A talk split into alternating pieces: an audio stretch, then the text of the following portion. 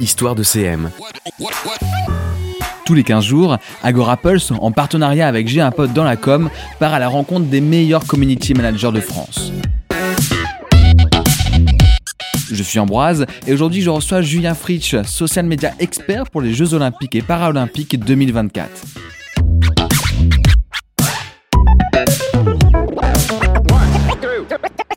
Salut Julien Salut Ambroise. Le, sport fait partie de ton ADN. Hein. Tu as travaillé pour des marques comme Decathlon, Adidas et maintenant c'est Jeux Paris 2024.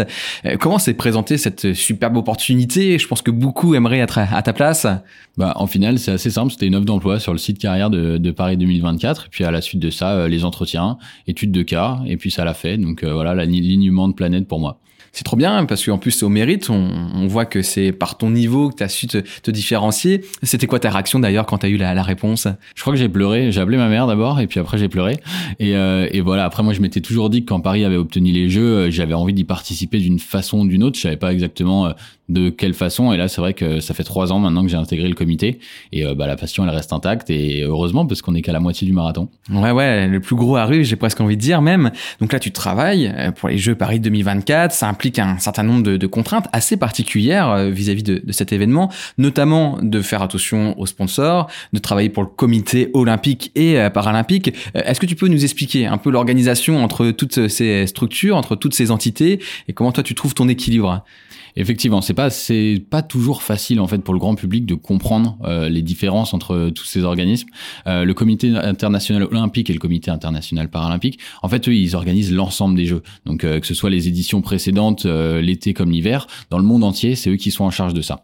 Nous, le Comité d'organisation de Paris 2024, on est une entreprise dédiée à l'organisation donc de cette 33e Olympiade. Donc c'est une en particulier, comme Londres a pu le faire, Rio en 2016 ou Tokyo en 2020 ou 2021 avec le report qui dit jeu dit forcément international. Donc là, ça fait partie euh, de ton travail directement, c'est intégré, euh, c'est natif de se dire que bah, votre présence sur les réseaux sociaux, elle est faite pour atteindre différentes, différents publics de différentes euh, cultures, de différentes langues. Comment tu gères cet aspect international? Ça, doit être quand même un sacré paquet de difficultés, décalage horaire, langue, traduction. Euh, T'es polyglotte du coup déjà, je suppose? Alors on parle un, un, petit peu, un tout petit peu les autres langues, effectivement, mais euh, c'est une très bonne question de savoir comment on articule euh, à l'international des comptes qui sont euh, qui sont bah, souvent une langue ou deux langues. Donc voilà, nous les jeux, ça rassemble 205 nations et des athlètes du monde entier. Donc on peut pas être nombriliste, on peut pas s'intéresser malheureusement que à notre écosystème parisien ou francilien ou, ou voilà, on, on peut pas rester uniquement dans ce dans ce carcan-là. Donc les langues officielles du CIO, on a de la chance, c'est le français et l'anglais. Donc euh, on s'est basé là-dessus et on a fait le choix de garder ces deux langues pour Paris 2024. Comme ça, on était euh, en fait dans les langues officielles du CIO euh, et nous ça nous arrange bien parce que malheureusement je parle pas espagnol ni portugais. Je parle un peu allemand mais je connais pas toutes les toutes les autres langues. Après les audiences sont pas les mêmes aussi en fonction des plateformes donc on s'adapte. Typiquement sur TikTok on a une audience qui est très internationale donc on leur pousse quasiment du contenu à 95% du temps en anglais et par contre bah, on prend l'exemple de LinkedIn qui est une une audience beaucoup plus française avec des gens qui vont chercher des opportunités d'emploi, des, des questions un peu sur le côté un peu RH de l'entreprise ou, ou du comité et de son organisation. Donc là, c'est plus franco-français. On va moins mettre de postes en anglais sur LinkedIn.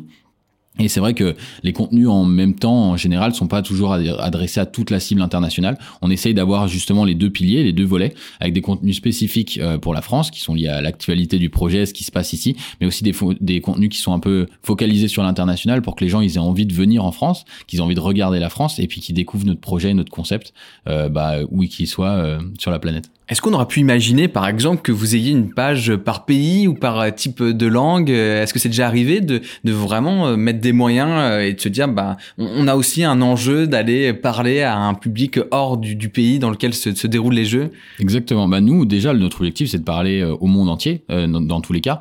Pour autant, on est complémentaire, comme on le disait tout à l'heure, avec avec le CIO qui lui va avoir des comptes dans toutes les langues. On t'a donc appelé, on t'a dit, c'est toi le CM des Jeux Paris 2024, et juste après, t'as dû te dire ok, bah maintenant, il va falloir que je fasse le taf.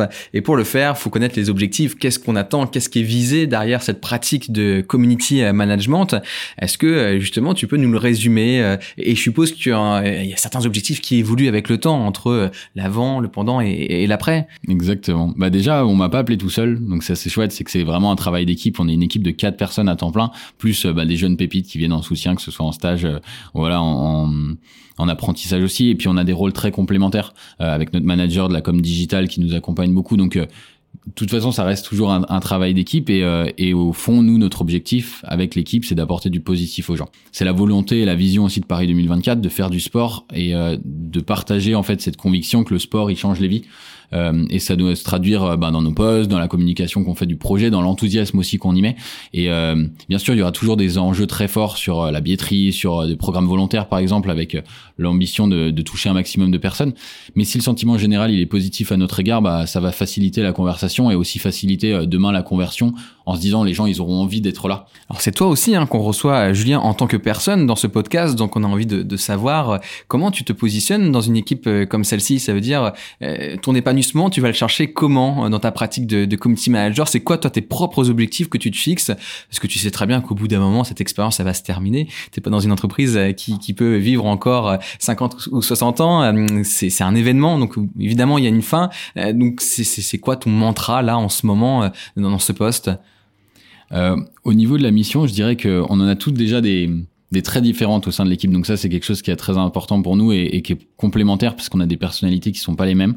Euh, on peut pas les limiter à ça, mais je veux dire, euh, j'en profite quand même pour passer un petit un petit message sur mes collègues. Mais ils sont juste absolument géniaux et ils ont chacun leur leur euh, leurs compétences, leur appétence aussi. Et il y en a une qui connaît absolument tout sur le sport et sur les athlètes, donc euh, qui est essentiel pour nous. Il y en a un parmi nous qui est très très bon en punchline, qui reprend des mots, des tournures de phrases, etc., qui font que bah, ça dynamise les postes. on a notre expert sur TikTok qui voilà euh, s'éclate absolument, euh, absolument euh, chaque jour en trouvant des nouvelles tendances et tout. Et notre boss, bah, c'est voilà un peu comme Zizou, il répartit le travail, il donne des idées, il fait un peu la div. Donc franchement déjà ça c'est quelque chose d'important. Et moi dans cette équipe, si je puis dire, mon rôle, c'est plutôt sur le côté un peu création de contenu où je vais apporter de la plus-value sur les reels, sur tout ce qui est un peu nouvelle tendance, les images.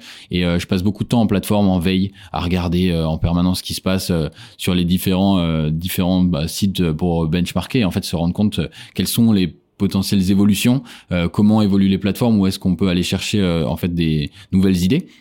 Donc pour moi ça c'est quelque chose d'important. Et puis euh, on a décidé de se spécialiser en fait euh, par thématique. Donc nous au sein de l'équipe on a euh, chacun des thématiques qui sont qui nous sont propres qu'on gère en fait comme des chefs de projet avec des gens qui vont en interne directement avoir un seul référent pour éviter que en fonction des réunions ils aient un CM et pas un autre et leur apporter un suivi à travers le temps. Donc nous ça fait déjà plus de deux ans qu'on est sur ce modèle là qui fonctionne très bien. Où aujourd'hui moi je me retrouve dans un scope où je fais à la fois la billetterie et l'hospitalité mais aussi des produits sous licence donc une partie business mais euh, des parties héritage avec euh, l'éducation euh, qui va être dans les différentes écoles de France ou les universités université pardon. Et euh, on peut aussi avoir euh, complètement euh, à côté mais parce que j'aime aussi beaucoup le sport tous les programmes d'engagement que sont le club Paris 2024 qui permet à tout un chacun de participer et de faire en tout cas les jeux à sa manière. Donc aujourd'hui tester des sites des épreuves rencontrer des athlètes et puis demain être dans le stade en, en 2024 ou encore le marathon pour tous. Je sais pas si vous en avez déjà entendu parler mais en tout cas en 2024 il y aura la possibilité pour le grand public de courir le marathon dans la foulée en tout cas des, des athlètes olympiques le même jour dans les mêmes conditions. Donc voilà c'est quelque chose d'assez chouette et c'est aussi lié au fait que bah moi, je suis un parcours assez sportif, donc euh, je m'éclate euh, sur ce genre de, de sujet. Ouais, une belle opération. En effet, il faudra qu'on pense à y participer, à, mettre nos, chaussures de sport. Euh, j'imagine que la présence des jeux sur les réseaux sociaux, c'est aussi une énorme réflexion, une stratégie qui, qui, est mise euh, en, place. Est-ce que tu peux nous en parler de cette stratégie, euh, le choix des réseaux sociaux, le choix aussi de tel ou tel type de, contenu Du coup, on a de la chance parce qu'en 2017, déjà, quand il y a eu la candidature, quand la France a obtenu les, jeux, le comité, il était déjà présent sur les réseaux sociaux. Donc, il y avait déjà une plateforme qui était existante avec des gens qui s'étaient mobilisés, euh, une communication digitale aussi qui avait été très chouette à l'époque. Donc euh, ils avaient réussi à, à, entraîner le grand public avec eux, qui forcément mobilise et aide euh, bah, pour euh, obtenir les jeux, parce que c'est quand même aussi des choses où on a besoin du soutien du soutien général. Et aujourd'hui, on est présent sur la plupart des plateformes. Donc TikTok qui est aujourd'hui notre numéro un en termes d'abonnés, donc ça peut paraître parfois un peu surprenant, mais nous aujourd'hui TikTok est numéro un. Facebook, Instagram, Twitter, LinkedIn et puis YouTube. Ça, c'est vraiment les plateformes où on, est présent, qui sont assez classiques. Mais on essaye d'être présent là où on est légitime. À deux ans du début des jeux, c'est on se ferme aucune porte et on sait très bien que potentiellement au moment où ça va commencer en 2024, il y aura peut-être de nouvelles plateformes, de nouvelles évolutions. Et nous, on aura envie ou non d'être présent et euh, en fonction des, objectifs un peu qu'on s'est fixés. Comment t'expliques que TikTok ce soit le premier des réseaux sociaux? Parce que je sais pas, moi, je me dis les jeux, c'est quelque chose de très populaire. Euh, donc euh, souvent quand on parle de choses populaires, c'est plutôt Facebook. Le côté très large, très ouvert, euh, tout type d'âge, tout type de, sociologie, quoi. Euh, pourquoi TikTok? On va rendre à César euh, ce qui appartient à César et pour le coup c'est notre notre équipière Océane qui est absolument fantastique là-dessus, qui est très drôle et qui trouve des tendances. Alors du coup on participe évidemment beaucoup avec elle, mais elle trouve vraiment des tendances qui ont fait que le compte a en tout cas rencontrer son audience, notamment dans des pays plutôt anglophones à la base, et ce qui fait qu'il y a des grosses poches d'audience qui sont venues directement s'abonner à notre compte. Et on a la chance aussi d'avoir eu ce compte qui explosait à un moment où euh, bah, Tokyo 2021 était en cours. Euh, les TikTok a quand même aussi pris une grosse importance en 2021, 2020. Donc nous, c'était le moment où on a pris aussi un peu plus la lumière avec les jeux. On savait qu'on serait la prochaine édition.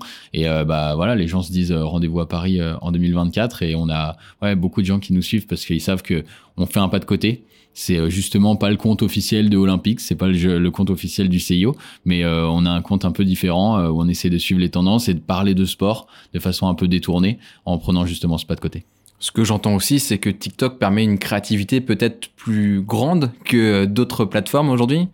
Aujourd'hui, on peut pas dire que c'est la seule qui favorise la créativité parce qu'il y en a beaucoup. Pour autant, effectivement, elle est intéressante et, euh, elle permet euh, de ouais, d'imaginer de nouvelles choses.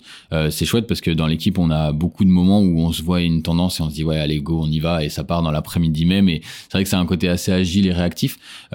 C'est une plateforme aussi qui favorise beaucoup les contenus homemade et même si les gens imaginent souvent que les jeux c'est un financement qui est absolument démentiel, etc. Il faut savoir que les jeux sont financés à 97% par du budget privé. Euh, et du coup, euh, bah, on peut pas faire n'importe quoi. On n'a pas envie de faire euh, des dépenses faramineuses pour chaque vidéo. Donc, il y a aussi plein de choses qu'on fait à, la, à la main, de façon assez authentique. Et pour le moment, en tout cas, ça rencontre bien son public. Et c'est vous, les artisans de tout cela.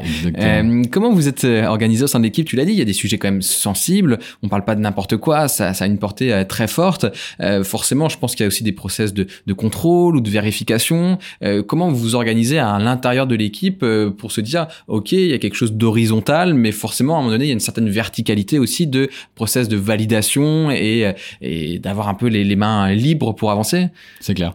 Après, euh, au final, on fonctionne un peu comme une équipe. On a un coach euh, qui est notre euh, qui est notre euh, manager. Et au final nous on est tous joueurs avec un rôle particulier à, à, gérer si je puis dire.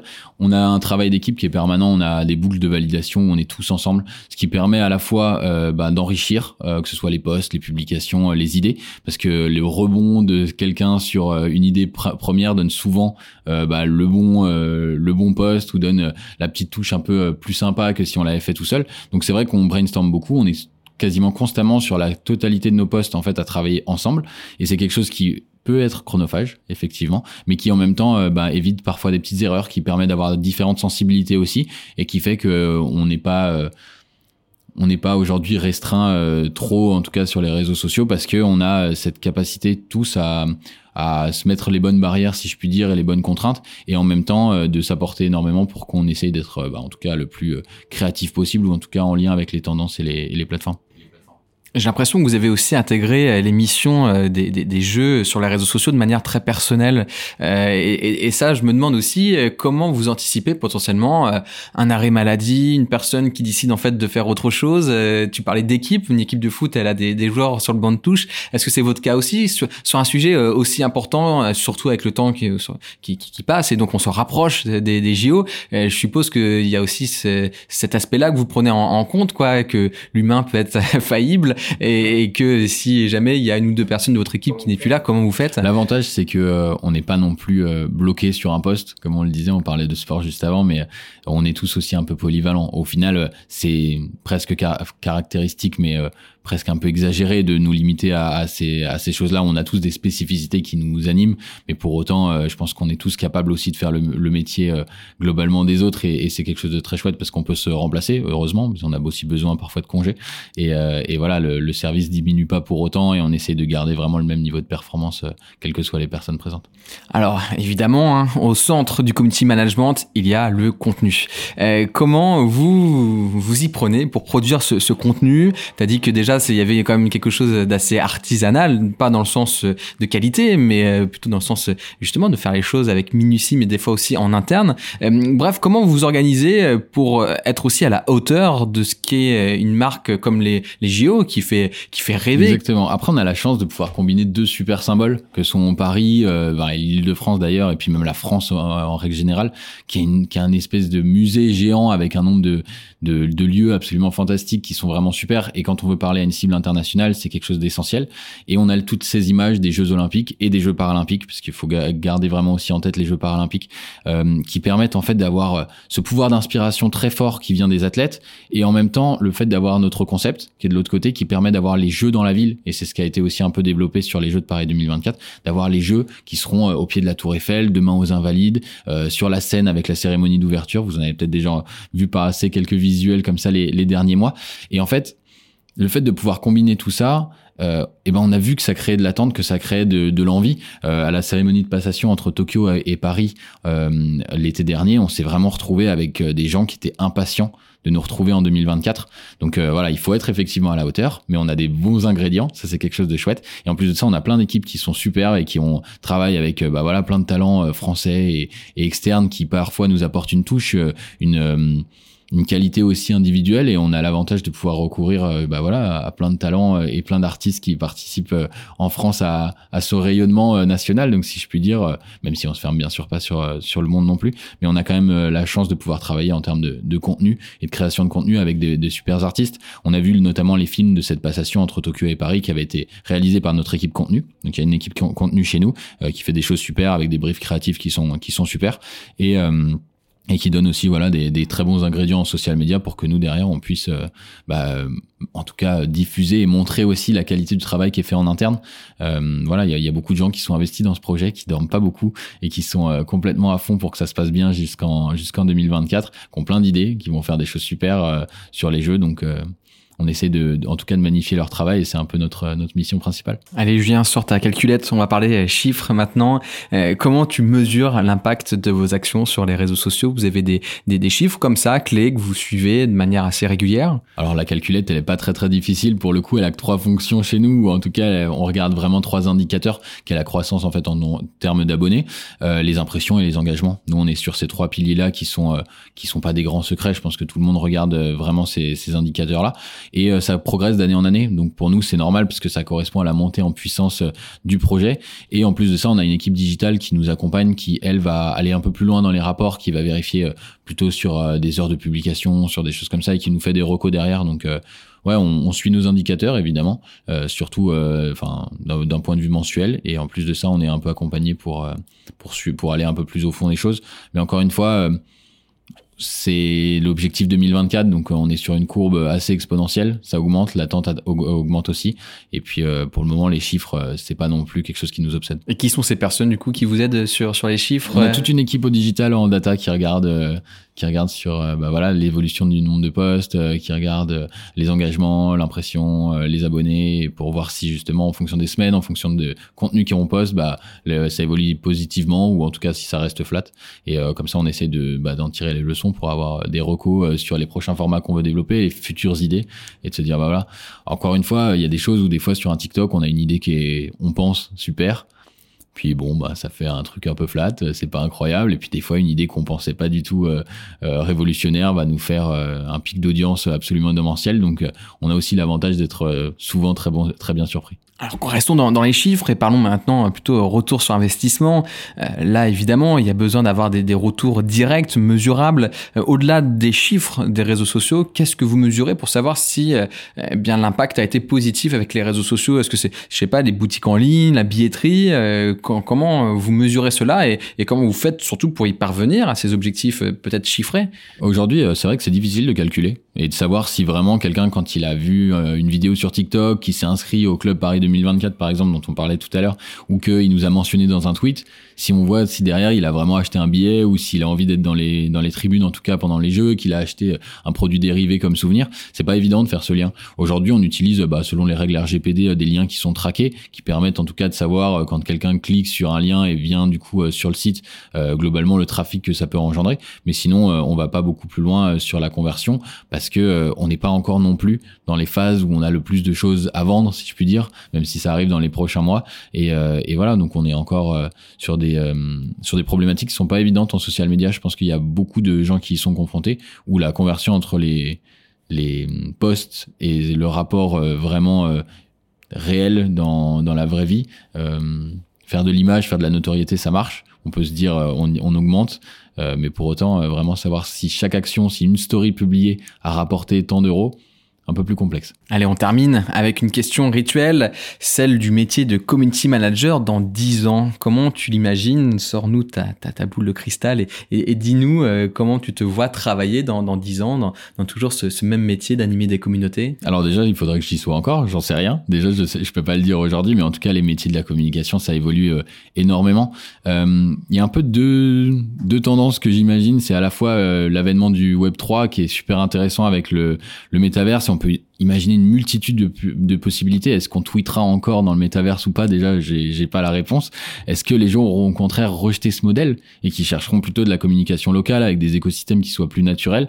Euh, On peut aussi se le souhaiter, mais en tout cas, euh, j'espère qu'on communiquera toujours sur les bienfaits du sport et euh, surtout que bah, les gens dans 10 ans ils pourront dire que les Jeux de Paris 2024 étaient une réussite et qu'ils en parleront encore en, en social media. Merci Julien, c'était chouette de partager ce moment. On est tous pressés que commence cet événement qu'on voit euh, la capitale et puis les autres villes en France s'animer euh, pendant euh, des jours et des jours sur cet événement qui, qui ne peut que nous rendre fiers.